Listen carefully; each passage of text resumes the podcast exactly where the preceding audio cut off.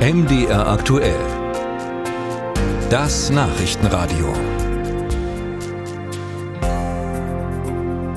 Die Digitalisierung des Gesundheitswesens, die kommt ja nur im Schneckentempo voran, um Digitalisierung mal in einem Satz auch greifbar zu machen. Also hier geht es zum Beispiel darum, dass man nicht mit Patientenmappen und 20 Seiten Ausdruck rumrennen muss, sondern dass das eben bei Bedarf am Rechner einzusehen ist. Für einen selber, aber eben auch für den Arzt oder die Ärztin. Im Grunde ist der Anfang auch längst gemacht. Die elektronische Patientenakte gibt es seit 2021, doch kaum jemand weiß von ihr. Weniger als ein Prozent der Patienten hat eine.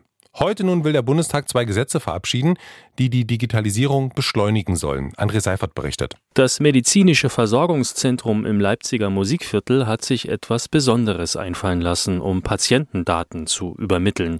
Dort erfolgt das seit Jahren per Rohrpost. Das klingt veraltet und das ist es auch, sagt Lukas Auer, Gesundheitsexperte im Bundesverband der Verbraucherzentralen. Das ist eigentlich Konsens, dass wir bei der Digitalisierung im Gesundheitswesen circa 20 Jahre hinterherhängen. Das haben viele europäische Nachbarländer deutlich besser gelöst als Deutschland. Das SPD-geführte Bundesgesundheitsministerium will die Digitalisierung nun vorantreiben.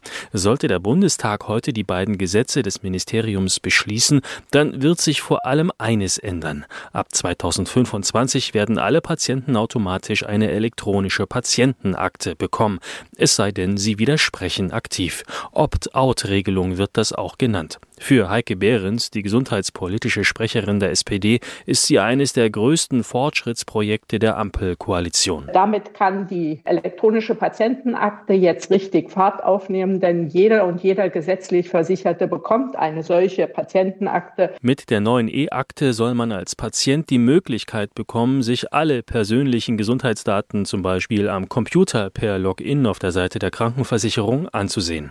Alte Unterlagen kann man hochladen, neue kommen kommen automatisch hinzu. Auch die Verbraucherzentralen begrüßen das, sehen aber unter anderem eine Gefahr beim Datenschutz.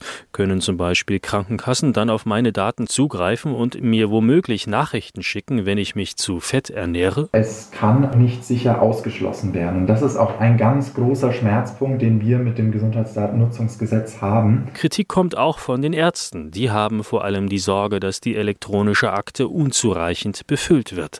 Also, dass zum Beispiel Dokumente eben doch mal nicht hochgeladen werden oder Patienten zum Beispiel bestimmten Ärzten die Einsicht in bestimmte digitale Unterlagen verweigern. Das erklärt Roland Stahl von der Kassenärztlichen Bundesvereinigung. Das heißt, um es mal mit einem Beispiel zu bringen, wenn ich ein herzkranker Patient bin und äh, nutze ein Mittel wie Viagra, äh, gibt das aber nicht an oder lass meinen behandelnden Arzt nicht wissen, dass ich das nehme, das erschwert natürlich die Behandlung. Also kurzum, im Zweifelsfalle hat eine digitale Patientenakte den gleichen Wert wie eine bunte Papiersammlung auch. Es hängt davon ab, wie gut sie vom Patienten geführt wird und welche Rechte er wem einräumt, äh, äh, dass er eben diese elektronische Patientenakte auch einlesen kann. Die Patienten selbst finden die elektronische Akte offenbar mehrheitlich gut. Glaubt man einer aktuellen Umfrage der Krankenkasse AOK, dann stimmen fast zwei Drittel der Befragten der sogenannten Opt-out-Regelung zu. Jeder fünfte Befragte will dagegen Widerspruch gegen seine E-Akte einlegen.